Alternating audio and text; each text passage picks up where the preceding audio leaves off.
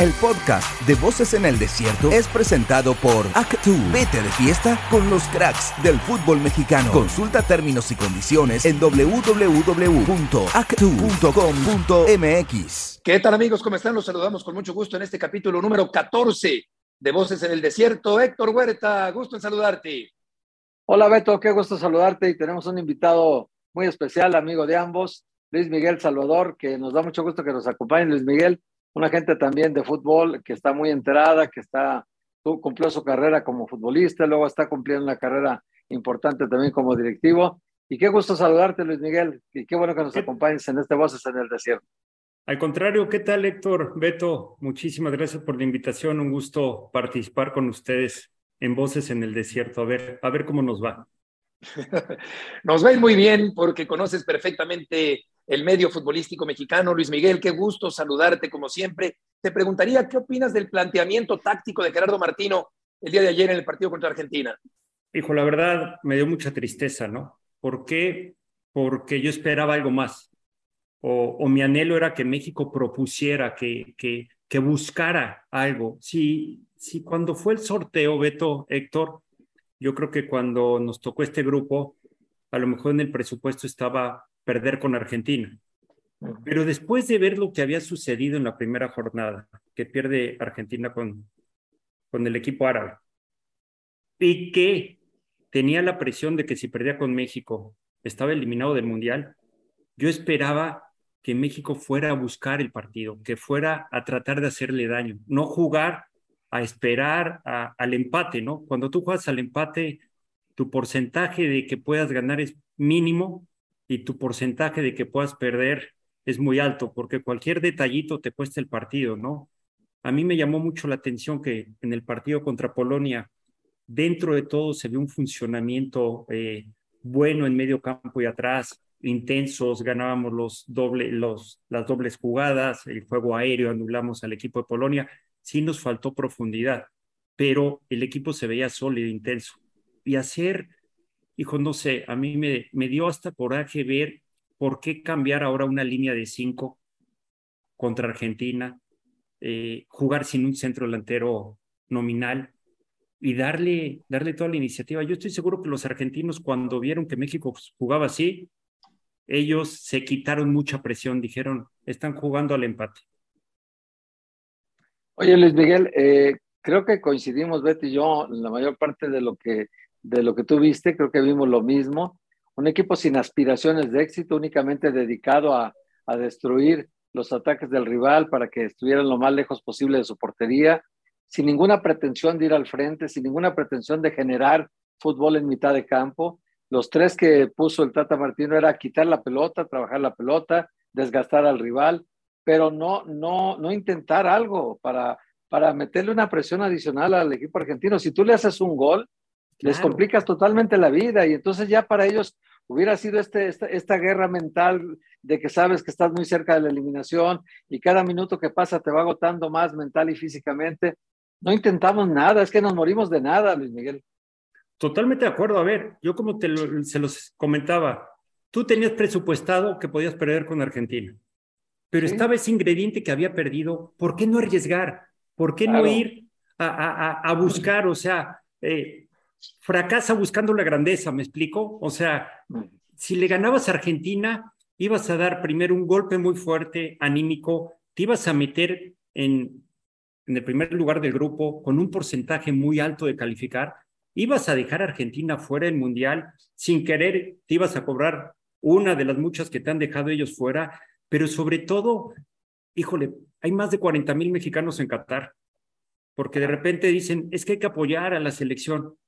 No podemos decir eso. El apoyo está de sobra. Hay más de 40 mil mexicanos allá, más todos los de aquí que estaban eh, viviendo y viendo el partido, ¿no? Entonces dices, ¿por qué no intentar algo más? ¿Por qué no arriesgar? Si lo tenía presupuestado perder, pues bueno, voy a arriesgar, voy a hacerles ese juego. A mí me hubiera gustado ver cómo reaccionaba Argentina si les hacíamos lo que tú dijiste, Héctor, el primer gol. Te puedo apostar a que se volvían locos, porque ellos traían esa presión de que quedaban fuera del Mundial sin perdían. En el segundo tiempo, el equipo de Argentina, Luis Miguel, cede la iniciativa al equipo mexicano, pero lamentablemente el equipo mexicano no tiene generadores que pudieran poner pelotas para Raúl Jiménez, que resulta un jugador que hoy por hoy no está en buenas condiciones físicas ni futbolísticas, muy estático, desencanchado todavía Raúl Jiménez. En ese segundo tiempo, Gerardo Martino realiza cambios. ¿Cuál es tu opinión sobre ellos? Es que los cambios los realiza ya que te meten el gol. antes, Del gol antes del gol, a mí me llama mucho la atención, Beto, que los 11 mexicanos estaban en su cuarto de medio campo. O sea, no estábamos ni, ni en medio campo, ni un poco eh, afuera el equipo. O sea, la línea de defensas estaba en el área y los delanteros estaban al cuarto del, del, del campo defendiendo y correteando. Entonces, primero leímos toda la iniciativa argentina. Ellos se dieron cuenta que nosotros estábamos jugando al empate. Cuando juegas así, hay un, una desatención, un detalle y te dejan fuera. ¿Qué pasó? Se combinó ese momento que quedó libre Messi y en un momento que le diste libre, te hizo el gol. Ahí cambió todo, porque ahí ahora sí tuvo México con la obligación de ir a buscar el, el partido, cuando si lo hubiera hecho desde el inicio, no sé qué hubiera pasado. Los cambios, híjole, a mí me llamó mucho la atención que Todavía no veo al 100% a, a Raúl Jiménez. Todavía no lo veo, eh, porque, bueno, si estuviera al 100% estaría iniciando los partidos. Eh, y yo creo que fueron ya más cambios a la desesperada que con una idea y un orden de cómo hacerle daño a Argentina. Oye, eh, Luis Miguel, tú fuiste centro delantero y en tu, me acuerdo que en tu época había, no sé, seis, siete centros delanteros para la selección nacional. Había una gran cantidad de jugadores en esa posición, pero hoy nos podemos permitir el lujo, Luis Miguel, de, de desechar la experiencia de Chicharito Hernández o desechar el futuro que tiene Santiago Jiménez y el momento que vive, desecharlos a ellos dos y llevar a un Raúl Jiménez muy disminuido, llevar a un Funes Mori que también viene saliendo de una lesión. ¿No era mejor elegir otros jugadores en lugar de los que llevó el Tata? Mira, a lo mejor Raúl, eh, Rogelio, eh, por lo del día a día están bien. Ah, yo lo que no entendí es por qué no llevar a, Santi Jiménez. Llevar cuatro delanteros, no pasa nada. A ver, eh, en, el mundial que me tocó estar, que fue en el de Estados Unidos, los delanteros eran Sague, Luis García, Carlos Hermosillo, Hugo Sánchez y yo. O sea, éramos cinco delanteros. Que bueno, que ya en el último juego no, no jugamos ni, ni, ni Carlos Hermosillo, ni Hugo, ni yo, eso es otra cosa, pero había cinco delanteros, tienes variedad. Entonces yo creo que en ese sentido, yo sí le hubiera apostado eh, llevar a Santi Jiménez, aunque hubiera tenido que sacrificar un volante o un defensa, porque tenías a alguien que viene fresco, que viene de hacer goles en, la, en su liga, en los campeonatos europeos en los que está participando. Y con el tema del Chicharo, yo me iba, Desgraciadamente no tenemos los elementos, o yo no los tengo los elementos de qué fue lo que pasó, pero yo creo que ahí me voy más atrás. Es por qué no sanar esas diferencias que hubo o ese malentendido o la, la, la situación que haya sido, ¿por qué no buscar sanarla? Desde hace mucho, ya si después lo convocas o no lo convocas, ya eso es otra cosa.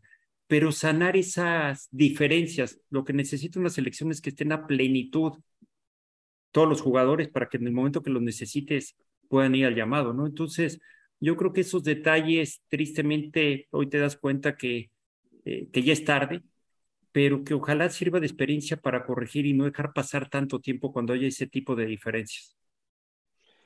El equipo mexicano, Luis Miguel, tiene que ganarle a Arabia y esperar el resultado del partido entre Argentina y Polonia si es que quiere avanzar. ¿Ves factible la calificación todavía a la siguiente ronda? Es que está bien complicada la calificación, ¿no? Porque dependes del resultado de Argentina-Polonia. Eh, si gana Polonia y gana México, califica México, pero también México se va a enfrentar a un rival que, que también aspira a calificar, que si gana, califica directo el equipo eh, árabe. De Arabia Saudita, claro. no, o sea, califica directo si le gana México. Y México, el equipo de, de Arabia Saudita, si gana, califica Beto. Y México tiene muchas combinaciones. Eh, si gana Polonia, ok. Si empata, tiene que ganar, creo que México, por más de tres goles. Si gana Argentina por un gol, México tiene que ganar por, por cuatro. O sea, empieza a haber ya otras combinaciones que, que, que, juegan en contra, ¿no? Entonces, sí lo veo complicado. Como mexicano, te lo juro, deseo que, que se logre. Ayer yo estaba en la Ciudad de México y estaba caminando por, por la zona de Polanco. No sabes la cantidad de gente, de niños, de papás, de mujeres con la camiseta de la selección, con banderas. Dice, ching, o sea, el desánimo que tenía, ¿no? Entonces dices, hijo, darles una alegría creo que sería espectacular.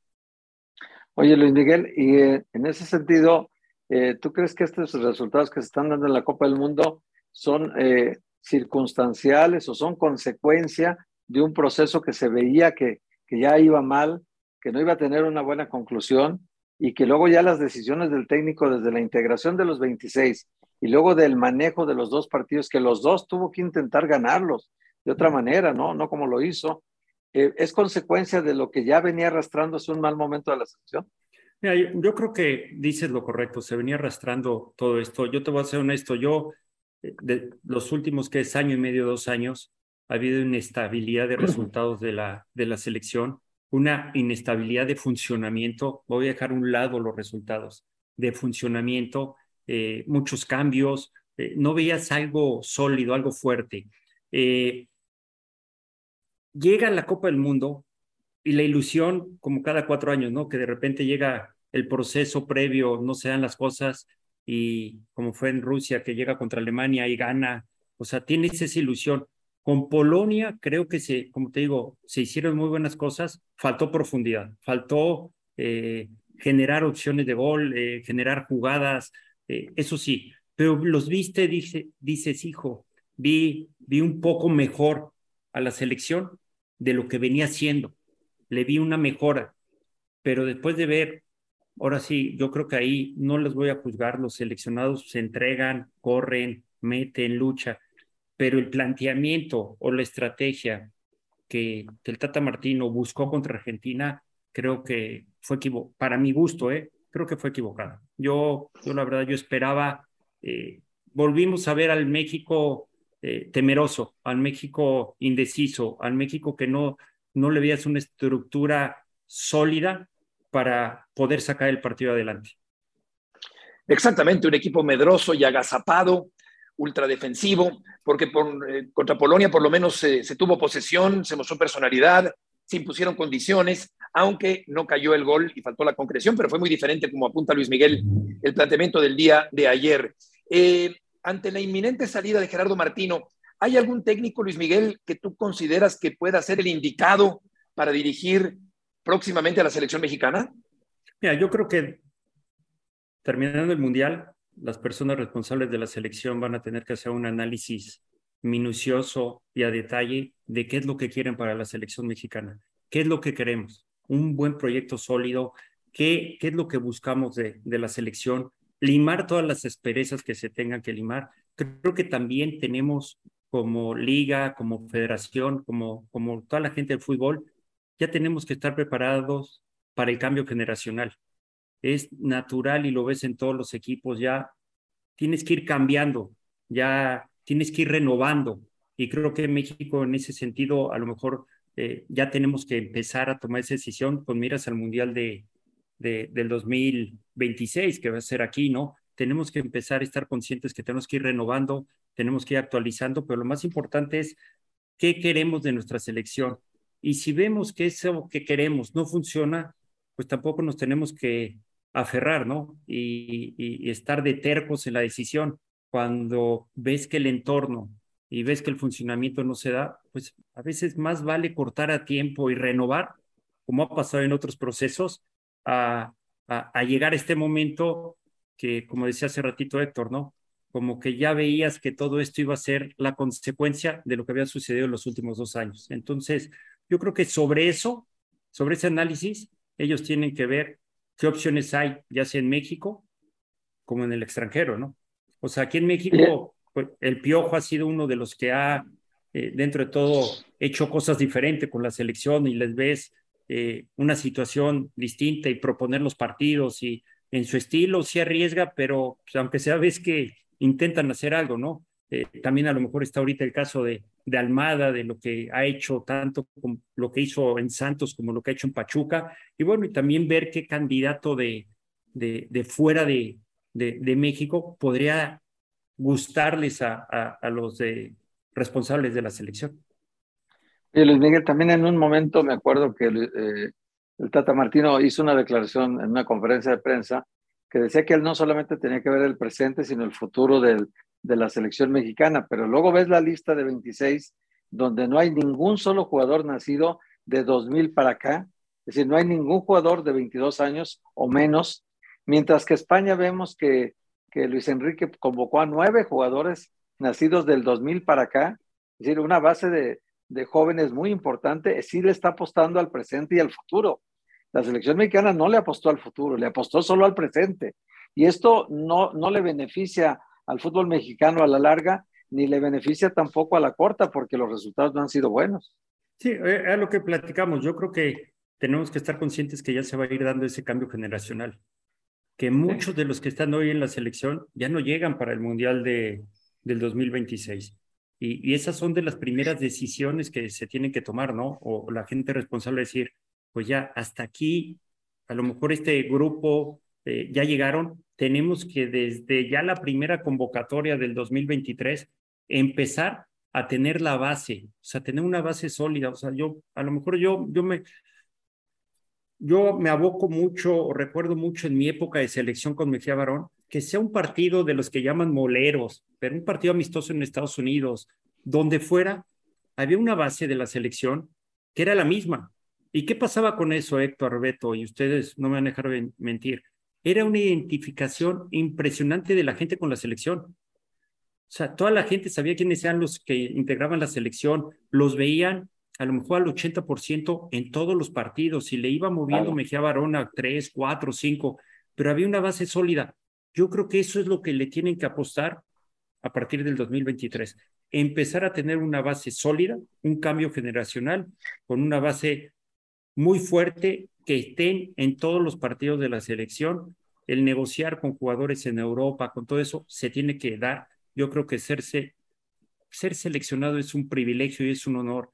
Se tiene que provocar ese derecho de, de, permanencia, ese, ese amor a estar en la selección, que si no te convocan un partido amistoso, le duela al jugador que no lo convocan. O sea, tenemos que generar eso para que realmente el compromiso, la entrega desde un partido molero hasta un partido oficial sea total, que todos los jugadores estén a disposición del técnico. Vamos a una pausa y seguimos con Luis Miguel Salvador en Voces en el Desierto el día de hoy. Los misterios de Qatar serán resueltos. Esto es Voces en el Desierto. De regreso en Voces en el Desierto con Luis Miguel Salvador. Luis Miguel, ¿te gustaría eh, convertirte en el director de selecciones nacionales en el futuro? No, bueno, eso, lógico, siempre es una ilusión que, que, cualquier directivo quisiera, ¿no? Hoy está Jaime, Jaime Ordiales, que es una gran persona, un gran ser humano, que él tiene experiencia.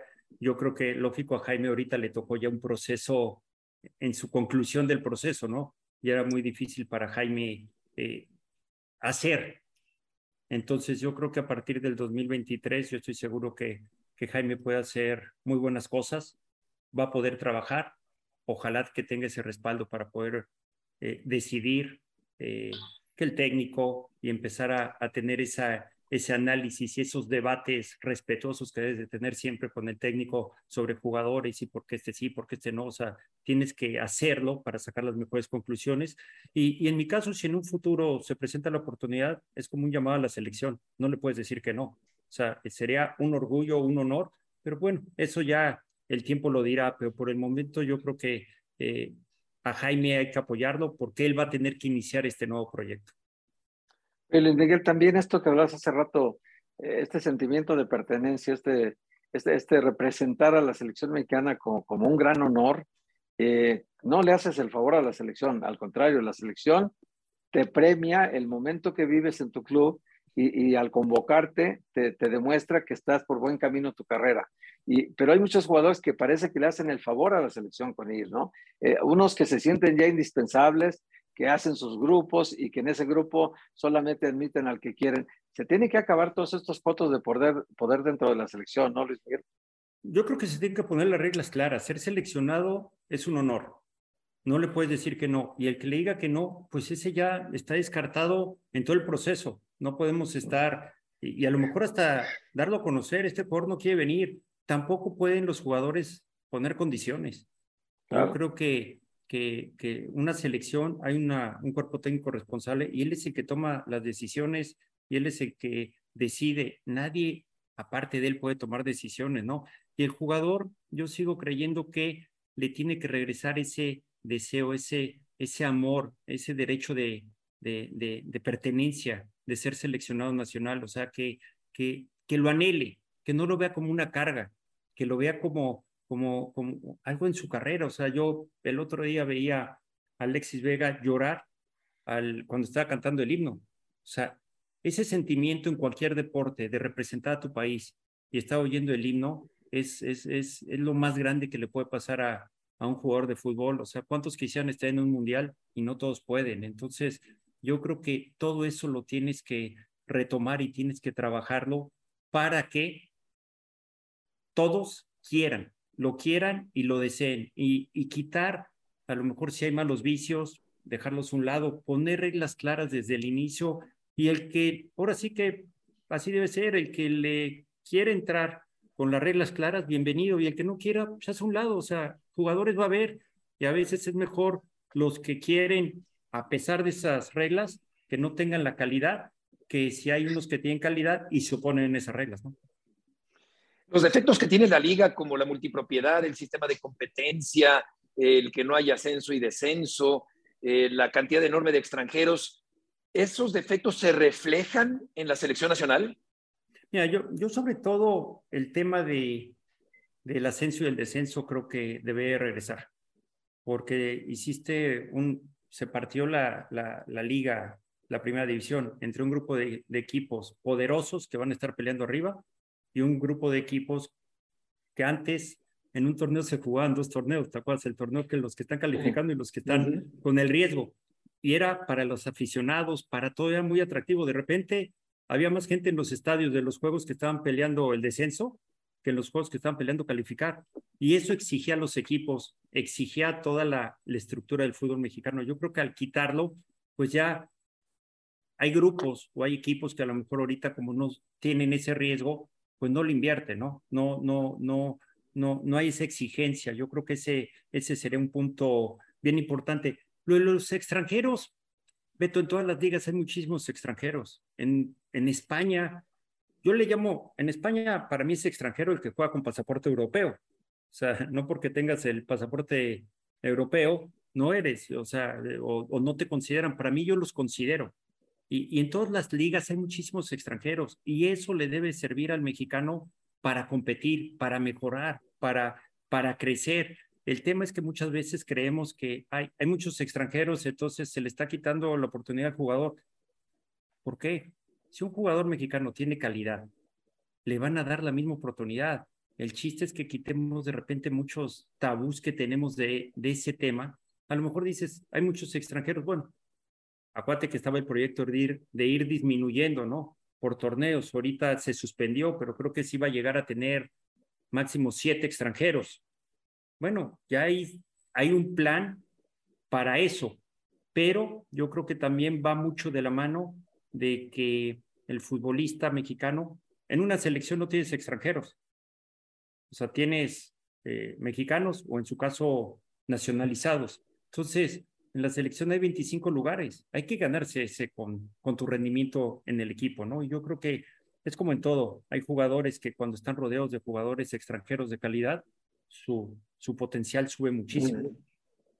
Y Luis Miguel, y, y, bueno, hemos hablado mucho de lo del Tata Martino, pero ¿tú crees que a nivel de Federación Mexicana de Fútbol y de Comisión de Selecciones Nacionales también hay que atribuirle responsabilidad del desenlace que tenga esta Copa del Mundo? A ver, yo creo que todos estamos, todos en la estructura del fútbol, también los equipos, todos los que formamos parte, eh, tenemos un porcentaje de responsabilidad.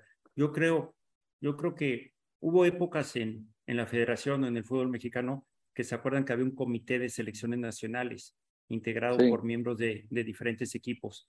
Yo creo que eso, se, eso era muy bueno. ¿Por qué? Porque era una, a lo mejor era un grupo de debate que ayudaba a tomar las mejores decisiones, que oías diferentes opiniones, que el director de selecciones nacionales se sentaba con ellos y podía platicar, debatir, analizar. Y bueno, ya después, como director, tomarás tú la decisión pero yo creo que el sentir también eh, que el director de selecciones nacionales se pueda sentir arropado por un grupo, una comisión de selecciones nacionales que estén con él en todo este proceso, creo que sería muy bueno. Creo que ayudaría, porque ahora normalmente el director de selecciones nacionales está solo, está solo y, y, y, y, está ahí, a veces está solo y alrededor no tiene, no tiene gente. Entonces yo creo que si se le puede, eh, ¿cómo se le puede decir?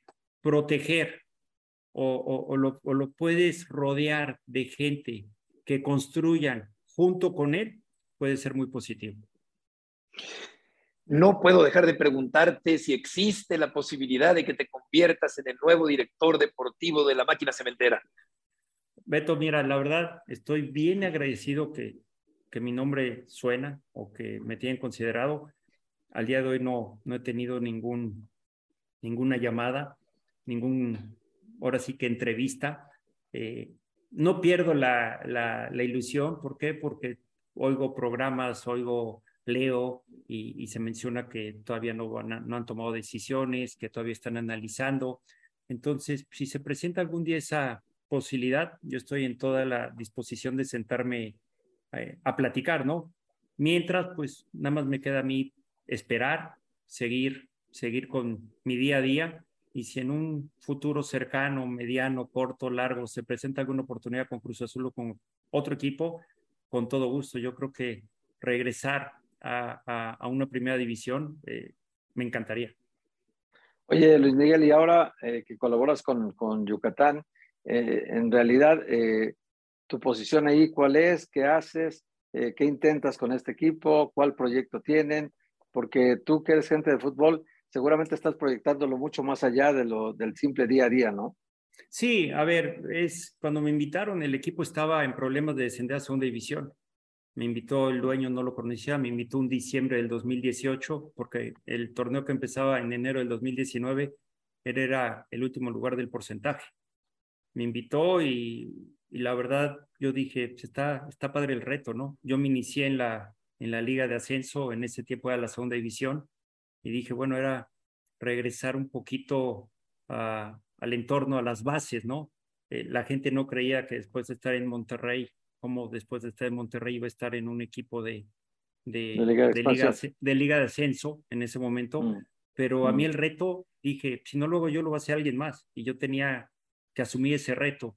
Y ese torneo que empezamos como siete puntos abajo del, eh, abajo del lugar eh, del equipo que estaba arriba en nosotros, acabamos como ocho, nueve puntos arriba y jugamos la semifinal con San Luis. Se van a acordar que el San Luis ese año ascendió, nos ganó uh -huh. la semifinal a nosotros, ¿no? Y desde ahí empezó el ir construyendo un proyecto serio que vaya de mediano a largo plazo, la estructura, hoy tenemos equipos de todas las categorías, sub-20, sub-17, sub-15, equipo femenil, eh, la estructura se ha ido ahora sí que fortaleciendo y lógico, manejas otros presupuestos, eh, son otras estructuras totalmente diferentes a las de la primera división, pero ahí vamos, ahí vamos construyendo dentro de, ese presupuesto, formando un equipo que, que el día de mañana eh, pues si se da ese ascenso, irlo preparando, ir preparando a la plaza e ir cumpliendo con todos los requisitos que hay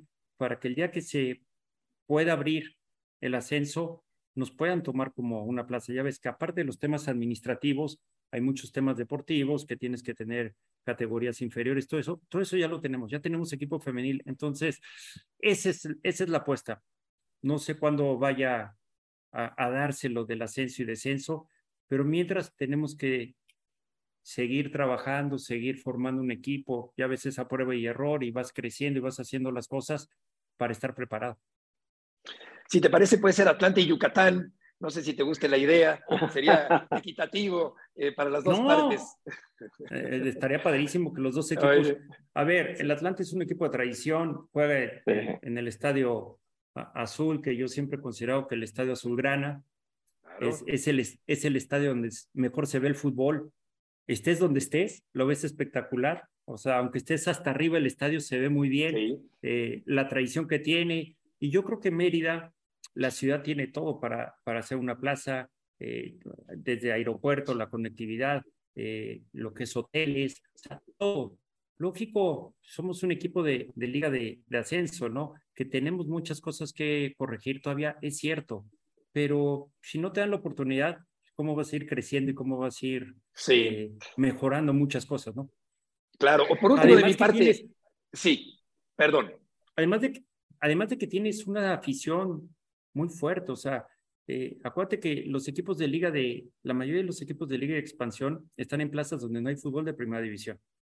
Ahí hay mucha afición. Y esa, y esa afición cada tenía la misma ilusión que la afición de los equipos de primera división. Sí. que, oye, voy a ver a mi equipo a ver si tiene la posibilidad de ascender. Y, y, para ellos era también importante ir cada ocho, cada 15 días a apoyar al equipo. Entonces yo creo que hay toda una estructura atrás que se podría beneficiar también. Desde luego, Héctor, perdón, solo quería preguntarle por último de mi parte eh, a Luis Miguel si consideras que Funes Mori debe ser el indicado para iniciar contra Arabia pasado el, el, próximo miércoles. Sí, yo sí, yo no dudaría. Yo conozco a Rogelio, yo lo, yo lo traje a Monterrey. A ver, nadie puede dudar de la capacidad goleadora que tiene Funes Mori, es el máximo goleador de la, de la historia del Club de Fútbol Monterrey. Yo creo que eh, lo que puede ayudar tanto para jugar en equipo como él, su presencia en el área eh, es importante porque aparte te ayuda en la presencia en las dos áreas, tanto ofensiva como defensivamente, ¿no? Entonces, yo que conozco a Rogelio, creo que podría ser el indicado de iniciar contra, contra el equipo árabe. Eh, eso sí, como cualquier delantero necesita que le genere opciones de gol, ¿no? Claro. Que, que, le lleguen balones pero lo que te ayuda, Rogelio, es que te va a aguantar muchos balones, te puede generar faules, te puede darle un respiro al equipo si aguanta el balón y, y hacen un foul. O sea, te puede contribuir. Yo, yo ahorita en estos momentos, aparte, no tienes mañana, Beto. Sí, más que nunca tienes que, tienes que arriesgar, tienes que ahora sí jugártela. Ya, ya si pierdes contra el equipo árabe, de todos modos ya estás fuera. Entonces, hoy tienes que jugártela el todo por el todo. Oye, Lindel, y ya mi última pregunta también. Eh, ¿Este partido contra Arabia Saudita le puede dejar al fútbol mexicano, eh, una vez concluido el Mundial, eh, lecciones importantes que nos sirvan para el futuro? Sí, sí, muchas, muchas. Lo que hablamos hace ratito de los procesos. Tenemos que saber detectar cuando un proceso no está funcionando o no está viniendo con una regularidad. Yo siempre creo que los procesos, aunque sea, aunque sea poco, pero siempre tienes que tener un, un, un, crecimiento o tener, o que si ves el funcionamiento de la selección digas, oye, qué bien, mira, sí tuvo algunos errores, pero le estás viendo algo, la propuesta, la, las formas. Yo, yo, yo soy un convencido, mira, el fútbol puedes ganar, empatado o perder, son los tres resultados que tienes en un partido, pero el cómo es bien importante. Hasta el cómo ganas es bien importante. Entonces, creo que esos son los detalles que, que tenemos que, que analizar o se tiene que analizar eh, y, que, y que nos deben de servir. O sea, lo más importante es saber detectar cuando estás viendo que no está caminando algo como debería, saber tomar las decisiones. Protégete, te tienes que proteger a lo mejor en el mismo contrato, como lo quieras ver, pero te tienes que proteger porque si no lo haces, después puede pasar en que te entercas en una situación y estás viendo que viene de caída, estás viendo que no está funcionando y, no se toman las decisiones. Yo creo que este proceso puede ser un parteaguas. Dentro de lo malo, ojalá sea algo que le podamos sacar y todas las personas responsables le puedan sacar eh, las conclusiones y el aprendizaje fundamental para lo que viene, para corregir y para mejorar y potencializar lo que pueda venir en un futuro. Luis Miguel Salvador, muchas gracias por acompañarnos en Voces en el Desierto. Al contrario, Beto, Héctor, muchísimas gracias, un gran gusto y bueno, esperemos que el miércoles tener una alegría, aunque no nos alcance, pero ver algo diferente de la selección mexicana. Correcto, Luis Miguel, muchísimas gracias. Muchas gracias. Al contrario. Muchas gracias, un abrazo. El podcast de Voces en el Desierto fue presentado por Actu. Vete de fiesta con los cracks del fútbol mexicano. Consulta términos y condiciones en www.actu.com.mx.